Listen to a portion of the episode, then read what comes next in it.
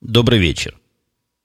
18 июля 2006 года, около 9 часов по среднеамериканскому времени, 82 выпуск подкаста «Атум Путуна».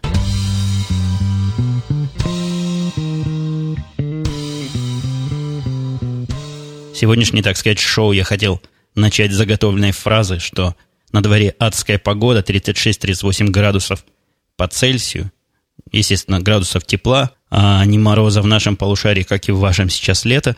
Но вот погода вот так вот повернулась, что сказать такую фразу сегодня было по меньшей мере не точно.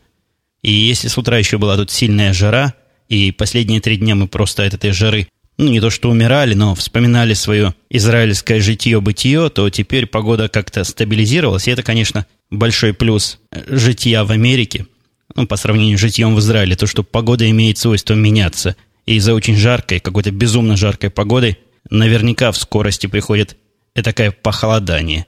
Так что сегодня у нас такой жары нет, и я даже смог выключить кондиционер, что, надеюсь, скажется количестве фонового звука и на качестве, собственно, того, чего вы слышите. Две маленьких новости, которые я начал в прошлый раз, обязательно должен довести до вашего сведения, хотя многие возмущаются подобными новостями – и я решил оставить себе таки этот voice-процессор, вроде как я с ним немножко разобрался, оказалось, что действительно я за него заплатил где-то месяца четыре назад, какое-то полнейшее выпадение памяти и просто какая-то мертвая зона, то ли в мозжечке, то ли еще в каком месте, который отвечает за запоминание финансовых транзакций, но этой транзакции я не помню, и неудивительно, что я найти ее не смог. Вот эта история на сайте моего банка, которая мне доступна, она за последний квартал только, а это было, значит, гораздо раньше – но получил я подтверждение от продавца, то, что деньги заплачены, что они от меня ничего не ждут. Они даже удивились несколько такому вопросу. Я звонил туда на e-mail, они особо не отвечали. Они перевели меня на представителя продаж, который быстро понял, что я заплатил, довел до меня информацию, а потом где-то еще минут 15 пытался мне морочить голову и продать мне что-нибудь еще. Видимо, им клиент, который желает два раза заплатить за одну и ту же покупку, пришелся сильно по душе – Кроме того, что я решил оставить этот самый voice процессор, я еще решил оставить жить свои дни или доживать свои дни, это уж как хотите, так и судите, Daily Geek Show. По совету коллеги Rock, это того самого программиста, который, насколько я понимаю, пишет все, что там можно написать на Russian подкастинге, и с его активной помощью Daily Geek Show был преобразован в такое сообщество, премодерируемое, куда теоретически всякий желающий может написать свои собственные выпуски, свои собственные шоу. То, что оно премодерируемое, значит две вещи. Во-первых, если у вас возникло желание чего-нибудь этакого сказать, интересного, полезного и, и правильного, и любопытного многим, или хотя бы некоторым, вам как минимум необходимо добавить Daily Geek Show в ленту своих интересных подкастов, и только в этом случае у вас появится возможность добавлять свои подкасты, записанные под вашим именем и под вашим аккаунтом, вот в эту самую ленту, которая сейчас называется Daily Geek Show. Но это не я придумал, это вот так вот заведено на русском подкастинге. На Russian подкастинг я... Ну, есть какой-то, конечно, в этом смысл, но вот что есть, то есть, я вам рассказываю, как это работает и как с этим обходиться.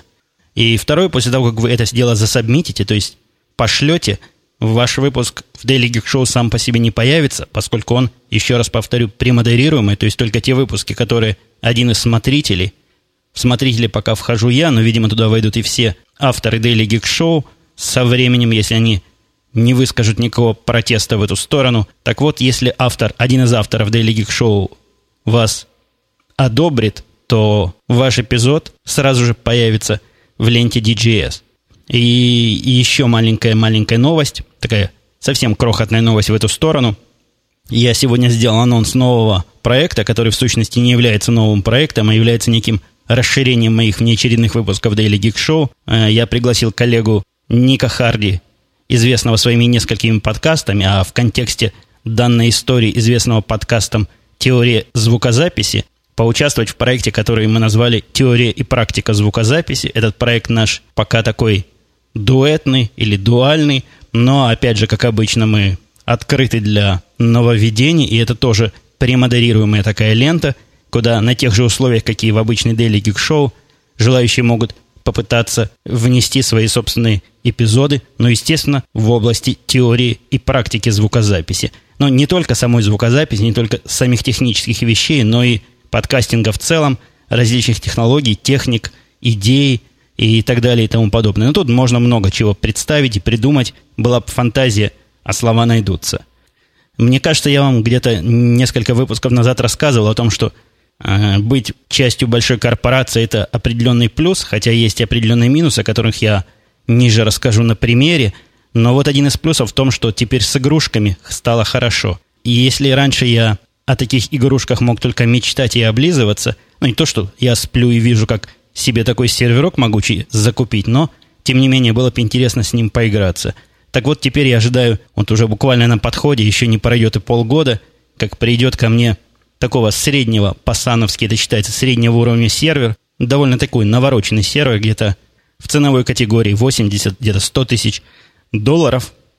Но, как я вам уже рассказывал, мне сервера теперь один из параметров оценки – это их потребляемая мощность. Вот с точки зрения этой самой потребляемой мощности сервер этот должен просто греться, как жуткая печка. Его номинальная мощность потребляемая составляет 2 киловатта. Представляете себе такой обогреватель в 2 киловатта, который все время стоит включен и греет вашу комнату. Но вот такой вот у меня, видимо, скоро заведется. Из странных вещей я вам... У нас уже заведено рассказывать о неких странных вещах. Э, пришло мне такое письмо, бумажное письмо, не электронное, от производителя, который я не помню, как называется фирма, производит, но продукт, который они производят, известен многим любителям аудио. Продукт этот называется микрофон Electro ну, Может быть, они не только микрофоны производят, наверняка. И модель, если не ошибаюсь, называется EV20. Так вот, они мне предложили этот микрофон совершенно безвозмездно, на неограниченный срок, как они сказали, для тестирования в условиях подкаста. Совершенно удивительное предложение, я не знаю, откуда они обо мне узнали, и и как вообще все это может работать, но я им уже ответил с согласием, шлите, грузите помидоры бочками, посмотрим на ваш микрофон. Они обещали подробности прислать следующим письмом. Ну, посмотрим, чем это все закончится. Мне это кажется каким-то выманиванием денег и каким-то хитрым маркетинговым ходом, но если это действительно ход, они своей начальной цели уже добились. Я клюнул, хотя ни в коем случае покупать такой микрофон, а он еще, ну, к тому же, что он хороший, по слухам, но он еще и дорогущий с другой стороны. Так что я его совершенно не собираюсь покупать, но если дадут бесплатно попользоваться, почему бы не попользоваться? Поговорю в него пару раз, послушайте, как он звучит по сравнению с моим обычным PR-40. Э, бродя по улицам иногда, а хожу я по улицам не так уж много, но разве что когда, когда куда-нибудь тут вечером прохожу с женой в виде такой прогулки, разминки, ну и либо когда иду из поезда, либо еще куда, может, в гости. Америка, она в основном страна автомобильная, и тут на любые расстояния народ привык ездить на машине, да и далеко не во всех местах можно пройти пешком, хотя, надо сказать, наша деревня под это дело заточена, и практически из любой точки А в точку Б можно дойти, ну, с определенными трудностями, как то очень нечасто включающиеся светофоры для пешеходов, и так не заточена она под пешеходов, хотя Например, по сравнению с некоторыми районами Чикаго, наша деревня заточена гораздо больше под пешеходов. Так вот, это я отступил от... От чего ж я отступил-то? А, вот бродя, вот бродя по улицам в последние дни, я заметил некоторую такую, несколько странную местную специфику, которая, видимо, у меня уже глаз замылился или примылился, или мне это уже примелькалось. Вокруг, в общем, нас, в количествах, которые даже несколько удивляют, много людей больных вот психическими такими болезнями, или, я не знаю, генетическими болезнями, это, по-моему, называются, которые принято вот называть болезнью Дауна, то есть такие, знаете, люди со странным выражением лица и неадекватным поведением, ну, в общем, немножко ненормальные, или некоторые из них сильно ненормальные, они встречаются здесь очень часто, ну, не то, что уж на каждом углу и, и у каждого перекрестка, но, например, сходя с поезда, можно увидеть такой столик вдоль дороги буквально там стоит, где люди ходят – и за этим столиком сидит девушка, лет, наверное, 18, может, 17, явно пораженная довольно сильной формой этой болезни. Она сидит возле этого столика и продает какие-то поделки, которые сама и делает. Ну, не знаю, то ли это у нее бизнес, то ли развлечение такое, то ли терапия такая, но вот сидит она там буквально каждый день, ходит туда как на работу. Ну, кроме того, встретиться с ними на улице тоже довольно легко. И, что самое удивительное, никто на них особого внимания не обращает, и, и как-то во всяком случае, внешне никакого различия между вот такими людьми и обычными, как бы нормальными, здоровыми людьми, во всяком случае здоровыми, на вид людьми, не делает. Особенно это видно в бассейне, где, например, занимается моя дочка. Жена рассказывает, там есть семья, мать э, с двумя детьми. Одна девочка нормальная, а вот вторая вот такая, такая больная. И все инструкторы, да, в общем-то, и все и дети, никакого различия между нормальной сестрой и вот второй сестрой никакого различия не делают. Это как-то даже странно и удивительно. Хотя, казалось бы, дети самые вредные такие существа, которые не применут сказать друг другу какую-нибудь гадость, а особенно когда есть такой шикарный повод. Некоторые мои слушатели могли заметить, при призабавнейшая, я хотел сказать пренеприятнейшая, но скорее все-таки призабавнейшая неприятность такая произошла. Вот я объединил призабавнейшее и пренеприятнейшее в одном предложении с моими файлами. Возможно, некоторые, попытавшись выкачать мой прошлый подкаст, попали совсем не на мой подкаст, а совсем на чужой подкаст, и я скажу даже больше, далеко не на русском языке. Из-за совершенно кошмарной неприятности с точки зрения технической и с точки зрения, какие неприятности вообще могут быть у хостера, у Липсина что-то случилось, там в голове перемкнуло, и они в течение нескольких часов раздавали, судя по всему, файлы случайным образом. То есть вы просили мой файл, а могли вместо него получить какой-нибудь видеоподкаст. Я не знаю, даже один раз я, когда тестировал, вместо своего подкаста получил This Week in Tech. Это, конечно, лестно, что такой известный и крутой подкаст выходит под моей маркой, но это не более чем ошибка. И никакого договора о совместной деятельности. Некоторые спросили меня, два человека спросили, которые тоже получили этот подкаст, является ли это следствием того анонса, который я сделал в прошлый раз о начале проекта, похожего на твит, идейно и контекстно. Так вот, никакого, никакого сговора здесь не было, никакого взаимного продвижения не было. Это всего лишь ошибка Липсина. И ошибка, я как программист и как человек близкий от всех этих дел, могу сказать, что ошибка, конечно, ужасная.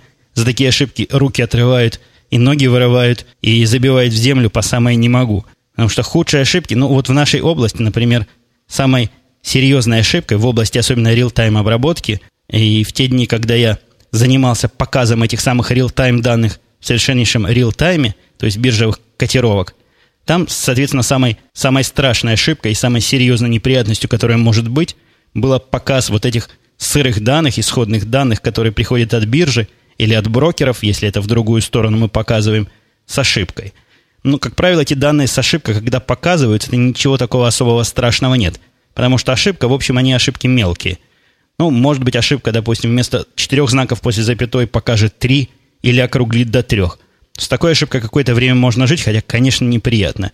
У нас же один раз случилась ошибка, когда вместо данных одной бумаги показывали данные другой бумаги. И вся эта система была не для двух каких-то конкретно взятых бумаг, а для всей биржи. Ну, проще говоря, все данные были сдвинуты на одну бумагу то ли вниз, то ли вверх, если их так вертикально расположить. И сами понимаете, какую панику и какой переполох это вызвало в той ситуации, когда наша контора обслуживала процентов, наверное, 70 всего рынка ценных бумаг и всех брокеров в государстве Израиль. Был веселый день для биржи, и даже биржа раздумывала хотя бы временно прекратить торги из-за того, что торговать в такой ситуации невозможно. Но к нашему счастью, к моему счастью, потому что в тот момент я руководил всей разработкой, ошибка была вызвана не нашей стороной, а, собственно, сама биржа посылала не совсем то, что надо, и сбились у них там какие-то индексы, а мы это честно и правильно, в общем-то, с точки зрения биржи показали – хотя данные, конечно, были полнейшим и очевиднейшим бредом. Маленькое обновление в радость модемщиков, которые многократно и горемычно жалуются на то, что файлы с липсина, с моего основного хостинга невозможно скачать из-за того, что докачка не поддерживается. Я, кстати, многим дал альтернативные пути, откуда брать файлы. Так вот, забудьте теперь про все альтернативные пути. Я их в ближайшем времени удавлю как класс, пользуйтесь тем, что на Russian подкастинге появилась замечательная возможность выкладывать к подкасту больше, чем один файл. Как и было раньше, так и будет в будущем. Основной файл, он лежит на липсине, и автоматически всякие загрузчики, агрегаторы будут его загружать, как ни в чем не бывало. Для тех же, кто испытывает проблемы с такой автоматической загрузкой, я говорю опять же о модемщиках, которые выкачивают файлы какими-то неконвенциональными с точки зрения подкастинга методами – там будет ссылочка на второй файл, который будет лежать в другом месте, и это другое место, я вам обещаю, будет эту самую докачку поддерживать. Так что пользуйтесь вот такими вот правильными путями, которые ARPod вам обеспечивает. Тот самый мультилекс, который я ругательски ругал несколько выпусков назад, на удивление, тихо и мирно улучшился, причем улучшился в третьем знаке после запятой. У него там версия, по-моему, 1.0.1 вышла после 1.0.0. Несмотря на такое скромное обновление, о котором я, в общем-то, совершенно случайно узнал на одном из маковских форумов, оно вышло уже довольно давно. Так вот, это скромное обновление на самом деле совсем не скромное. Это такая мелочь, которая из программы, пользоваться которой практически невозможно. Я вам говорил, она не понимала частичной формы слов. Она иногда зависала, иногда находила не то.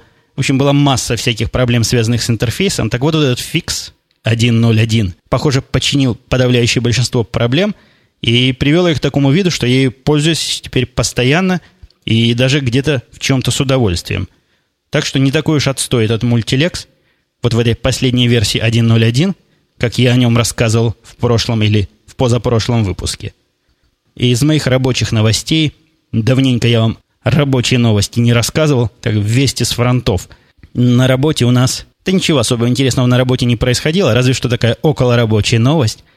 У одного из моих работников, помните, я вам рассказывал про Павла, у которого совершенно жуткая фамилия, где, по-моему, то ли 5, то ли 6 согласных идет подряд, польская фамилия, я не выговорить, не написать никогда не буду способен явно. Так вот, у него прибавление в семействе, и мне в этом деле поразила больше всего его реакция. Я встретился с Павлом на следующий день после родов, на... там надо было срочно прийти на работу, он как раз рядом проезжал, откуда-то он там ехал, то ли из больницы прямо, то ли еще откуда-то. Видите, народ тут какой к работе ответственный. Неприятность была с точки зрения починки фиговая такая, но Павлу это было бы сделать гораздо быстрее, он как раз был в районе, и все это быстренько починил. Конечно, вид у него был совершенно ошалелый, и когда я его спросил, как там было, как рожали, ну, здесь, знаете, как, в общем-то, по-моему, везде мужчины рожают вместе с женщинами, но не то, что они физически рожают, как вы понимаете, но они принимают посильное участие в этом процессе. И я, надо сказать, в процессе рождения первого ребенка участия никакого не принимал. Это было почти 17 лет назад, и Сами понимаете, в Советском Союзе мужиков от роддомов гнали погаными метлами, а вот когда рождалась моя девочка, пять лет назад примерно, в израильском роддоме, я принимал в этом всем процессе самое активное участие. И я, по-моему, вам рассказывал, на меня это произвело сильное положительное впечатление. Если бы я был молодым человеком, выбирающий себе профессию и работу, я бы вполне мог пойти вот в эти акушеры, гинекологи или вот в этих вот в эту специальность, которая принимает роды. Мне процесс понравился, и какой-то он такой завлекающий, захватывающий. Так вот, Павел был этим процессом, судя по всему, то ли подавлен, то ли совершенно поражен. Он смог из себя выдавить, что это был незабываемый опыт. Вот буквально я перевожу на русский язык «незабываемый опыт». И на все мои остальные расспросы он только хлопал глазами и не очень адекватно мычал – так что на него этот незабываемый опыт, видимо, произвел совершенно незабываемое убойное впечатление. Давненько я не рассказывал вам о новинках в области кино и о том, что я посмотрел, о том, что я собираюсь посмотреть. И не отбиваю хлеб я у своих коллег-киноподкастеров. Но вот немножко, немножечко, самую малость я коснусь этой темы. Начался у нас новый сезон «Монка», и я его с удовольствием смотрю. Это один из моих любимейших сериалов – пожалуй, второй после «Лоста», и даже где-то в чем-то они первое место разделяют. Но смотрю его явно не с меньшим удовольствием, хотя, конечно, «Лост» поживее будет так и, и в чем-то повеселее. Так вот, вышел новый Монк, я уже, уже несколько, по-моему, два эпизода вышло нового сезона, а кроме того, совершенно случайно, это вот еще один из плюсов использования DVR, вот этот DVR, цифровой видеорекордер, которым я пользуюсь и при помощи которого, как вы помните, я только и смотрю в записи то, что, то, что смотрю, потому что рекламу как-то перекручивать надо, а, а DVR для этого просто идеальное устройство. Так вот, DVR устройство приблизительное, и о длине фильма он знает, как правило, довольно точно. Но это, как правило, довольно точно иногда с небольшим захлестом бывает. Видимо, для надежности они дают лишних минут 5, иногда, иногда 10 в расписании этого фильма. Я уж не знаю, почему у них такая неточность возникает. Наверное, планирующие вот этот вот эту киносетку, телесетку, точно знают, сколько какая передача займет и сколько там будет рекламы. Хотя, конечно, я в этом не уверен. Может, действительно, дело какое-то динамическое и зависит как-то от рейтингов и как-то все время самокорректируется. Хотя я в этом очень сомневаюсь. Так вот, Монк записался длиннее, а после Монка записался кусочек другого фильма, который я посмотрел и сразу поиски набрал, чтобы не пропустить следующий эпизод или даже повтор этого эпизода – как фильм называется, я вам правильно не скажу, они его как-то странно называют. Я бы его назвал «Псайк», но, по-моему, называется как-то чуть-чуть звучит по-другому. Тоже сериал из серии такой Монковской, где каждая серия – это свое дело и полностью законченный сюжет. Э, забавный такой сериал, веселый. Вышло всего тоже, по-моему, два эпизода или три. Я на него не могу сказать, что подсел. Двумя эпизодами подсесть трудно, но с нетерпением жду каждого нового выпуска. А еще из странных таких киноопытов я приобрел не художественный фильм, который называется «Экстремальный инженеринг», как это по-русски. Этот инженеринг сказать я даже не знаю. Ну, наверное, вот так вот и будет. «Экстремальный инженеринг» канала Discovery, который вроде бы недоступен просто по телевизору, а по какой-то особой подписке. Во всяком случае, у меня по телевизору такое не показывают. И там такие вещи показывают и такие вещи рассказывают, что просто удивляешься, на той ли ты земле живешь, где все это происходит. Ну, например, один из выпусков, который я купил два выпуска пока, но, судя по всему, куплю все остальные. Так вот, один из выпусков на полном серьезе обсуждал план постройки трансатлантического тоннеля, то есть из Нью-Йорка прямо в Париж под водой, такой плавучий туннель, по которому будет двигаться поезд, и поезд будет лететь там с такой скоростью, что от Парижа до Нью-Йорка, ну или обратно из Нью-Йорка в Париж, будет доставлять пассажиров меньше, чем за час. Вот на полном серьезе они рассматривали этот проект как такой, конечно, фантастический, но с инженерной точки зрения, хотя экстремальный, но почти реальный. А во втором выпуске, который я смотрел, они тоже рассказывали о проекте, который, я так понял, в Японии уже принят на, во всяком случае, в качестве проекта, в качестве плана действий. Это постройка огромного небоскреба, в котором будет жить 100 тысяч человек. Я не помню, как он называется, Sky чего-то, там Sky City, по-моему. Вот такой вот вертикальный город со всей инфраструктурой, с транспортной системой – и вроде бы серьезно действительно думает в Японии вот такую вещь жуткую, огромную построить. Он будет высотой больше, чем километр. Можете представить себе такую громаду. В три раза выше любого самого высокого небоскреба в мире.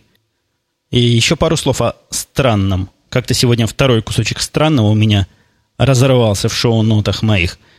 Я заметил такое странное явление, о котором которое решил вам рассказать, поскольку явление действительно немножко необъяснимое. Э, если вы знаете, может, и сейчас в России так принято, и в других странах, где есть мои слушатели, я не помню, чтобы такое было в Израиле, но, возможно, где-то в Европе так и есть. Так вот, по улицам, по вот этим обычным улицам нашей деревни, я думаю, по улицам других деревень, время от времени проезжает машина с завлекающей музыкой, такой, знаете, как шарманка на звук играет. Машина это продает мороженое.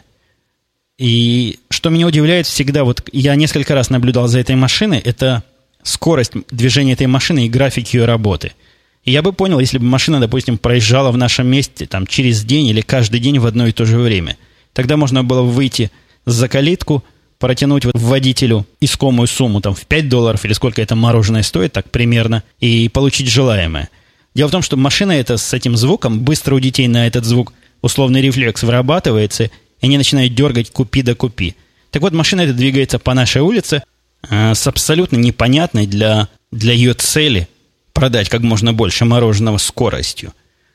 Я, конечно, не бегал со спидометром, не замерял, но двигается она так быстро, что убежать за ней пешком довольно трудно. Ну, конечно, если вы какой-то крутой спортсмен, может быть, вы успеете добежать, но иногда мой старший сын, который выбегает за ней, иногда даже и не успевает. Вот такая вот какая-то загадка непонятная. То ли плану этого мужика, который продает мороженое, по площади он сдает, то есть как, чем больше площади объехал, тем больше зарплата, но как-то явное впечатление, что нет количества проданного. Ага, есть такая тема у меня. Я вначале хотел рассказать о недостатках корпоративной системы и привести примеры, но, пожалуй, я попробую сначала ответить на пару вопросов, если останется время, а я уже вижу, что времени не останется, тронем эту тему, скорее всего, тронем эту тему опять в следующем выпуске. Коллега Рулик, он же рулевой, из одноименного подкаста спрашивает, нет, не из одноименного, а подкаст называется «Узнай всю правду о Германии». Он, кстати, в списке ленте подкастов, которые, по-моему, называются «Интересные подкасты», то есть вот этот список, который каждый на Арподе может для себя составить и получать все подкасты по подписке в одном флаконе. Так вот, Рулик спрашивает, как они терпели такого программиста. Я в прошлый раз, помните, рассказывал о программисте, который работал на моем месте – и который, на мой скромный профессиональный взгляд, не очень хорошим, мягко говоря, был программистом. Так вот, Рулик спрашивает, как они терпели того, который был до меня. А он тоже был в числе тех, кто тебя принимал на работу. Нет, он не был в числе тех, кто принимал на работу, его уволили, или вроде бы он сам уволился, там такая история туманная, но, скорее всего, ему намекнули, что... То знаете, как когда с человеком хотят расстаться, а он ничего такого плохого особого не сделал, но за исключением того, что работу свою не выполняет, это не считается такой большой уж бедой и таким большим прегрешением, если он ничего там не нахулиганил, не... Ну, я не знаю, чего можно на работе такого страшного сделать, чтобы ты стал нехорошим человеком и откровенно нежеланным, наверное, что-то можно. Так вот, таких людей, которые просто плохо работают или которые не работают, но при этом формальные приличия соблюдены, то есть на работу ходит, свои часы отсиживает, здесь как-то, во всяком случае, в нашей компании, да и в этой новой компании, которая нас приобрела, увольнять вот так вот напрямую не принято. Но вполне можно дать человеку знать, что он вас больше не устраивает, и ему стоит поискать какое-нибудь другое место. Самый простой способ – это вот когда происходит разговор по поводу увеличения его зарплаты, это происходит каждый год. Либо когда происходит разбор полетов за год, он, как правило, не тогда, когда увеличение зарплаты, это другое такое событие, и к этому событию приурочена премия, которая здесь называется бонусом и является серьезной частью всякой зарплаты, но она по-разному бывает, от, я не знаю, от 10 до 30-40% от годовой зарплаты, такая 13 зарплата. Так вот, можно человеку, не особо его ругая и даже не рассказывая о том, чем он тебе не удовлетворил, ну, можно, конечно, намекнуть, что стоило поработать получше, но бонуса не дать. Бонус такое дело, которое хочешь давать, хочешь не давай, он исключительно на совести и по желанию работодателя дается. А работодатель берет это желание свое взращивает, и эту информацию от непосредственного начальника, который этим самым программистом управляет. Так вот, насколько я знаю, этому программисту не дали бонус, и он таким образом понял, что его присутствие здесь все менее и менее желательно, и перспективы его не очень велики. Я бы, кстати, не говорил особо плохих слов про этого программиста, да я и так про него ничего такого особо плохого пока не сказал, если бы не одна странная странность, с которой я столкнулся еще в Израиле. Я, когда пришел на место, там я не совсем на место пришел, до меня в Израиле работал один русский программист по имени Виталий. Я вот, видите, уже сколько лет прошло, а запомнил. Мне, к счастью, не пришлось разбираться с его программами. С его программами разбирались, наняли специальную контору, такую аутсорсинга, которая должна была помочь им разобраться с тем, что он там наваял за три года своего творчества. Так вот, этот программист, вместо которого меня взяли здесь, в Америке, чем-то напоминал по стилю работы вот этого самого Виталия. Я не знаю, сознательно или несознательно. Про Виталия я знаю точно. Он делал это совершенно сознательно. Он пытался запутать таким образом свой код, чтобы всяческое сопровождение, всяческая последующая разработка без него была либо невозможна, либо очень трудоемка, либо очень дорога. Ну вот Виталий, например, вставлял в программы на C, тогда еще на C писали, это были какие-то дальние и далекие времена. C++ еще особо никто не знал. Так вот, он вставлял на C какие-то вставки на ассемблере и усложнял код любыми образами, чтобы сделать его абсолютно нечитабельным и неразбирабельным. Вот эта контора, которая пришла для того, чтобы разбирать его код, они разбирались с этим кодом месяца 3-4. За это время практически все, что он написал, выбросили и переписали, но, но самое главное, они смогли понять, собственно, всю функциональность и все входные и выходные параметры, которые его система получала и отдавала. Так вот, нечто подобное было и с этим программистом. У него программы были очень запутаны, но мне все-таки кажется, это было связано не желанием как-то навредить следующим поколениям, которые придут за ним, или удержать свое место, а просто из-за такой способности ограниченной мыслить больше, чем на 10 строчек кода вверх и на 5 строчек кода вниз. Вот такие вот программы иногда бывают результатами программистов. У меня был первый начальник в отделе, когда я только устроился на должность программиста, так он называл таких программистов мелкоголовыми. Ну, в переводе на русский язык говорит, маленькая у него голова и не способна вместить в себя столько строчек кода. Вот, похоже, вот этот, вместо которого меня взяли, он был довольно-таки мелкоголовый. И еще один комментарий от Анатолия. Вопрос от Анатолия. Он спрашивает, что у нас на ферме количество серверов больше 50, почему так много? Это в основном Intel 2.4 процессорные. Ну, я буду по ходу отвечать, да, действительно, серверов много, их больше 50, гораздо больше 50. И они действительно 2.4 процессорные. Так вот, Анатолий спрашивает дальше, если это так, не, если это так, не логичнее ли поставить несколько действительно многопроцессорных серверов? Или цена производительность будет ниже? Вопрос, конечно, интересный. К сожалению, не все вот в реальной жизни зависит от теоретических обоснований того, что купить три сервера и станет хорошо, в каждом из которых там будет по 64 процессора. Ну, во-первых, цена-качество, нет, цена, все-таки к цене-качеству это слабо относится, а вот цена-производительность, на мой взгляд, у таких серверов, конечно, лучше. А сервера, которые там были, были вообще такие, знаете, по, по 5 тысяч долларов сервер, какие-то совершенно смешные деловские сервера. Это один момент. А второй момент, где реальная жизнь показала свое гнусное лицо, дело в том, что очень многие программы старые, которые они написали за до моего прихода, это я так вот себя обеливаю в этой ситуации, они таким образом написаны, что могут использовать только один процессор, независимо от того, сколько у вас процессоров будет на компьютере, и технически невозможно запустить две копии этой программы на этом самом компьютере. Ну, вот такие вот программисты писали, такие вот проектанты проектировали, руки, конечно, отрывать, как я уже раньше предлагал, но что есть, то есть. Поэтому нам просто необходимо иметь множество серверов, да, и кроме того, э, с точки зрения разделения нагрузок и всякого такого, связанного с работой в загруженной среде, мне как-то привычнее все-таки множество не особо мощных машин, чем гораздо меньшее количество более мощных машин. Но не было у меня такого опыта работы с какими-нибудь монстрами. Хотя вот, как вы слышали в начале моего подкаста, такая игрушка мне идет, и, возможно, такой опыт у меня появится, и, возможно, я где-то смогу даже после этого согласиться или, наоборот, поспорить с Анатолием, задавшим этот вопрос. Сегодня получился у нас, по-моему, излишне технически задвинутый подкаст, но вот иногда бывают такие перегибы. Мои нетехнические слушатели, надеюсь, простят меня. А на этом я буду с вами прощаться. Время уже наше выходит или даже переходит все свои разумные пределы. Мы с вами услышимся, как обычно, через несколько дней. Все, пока.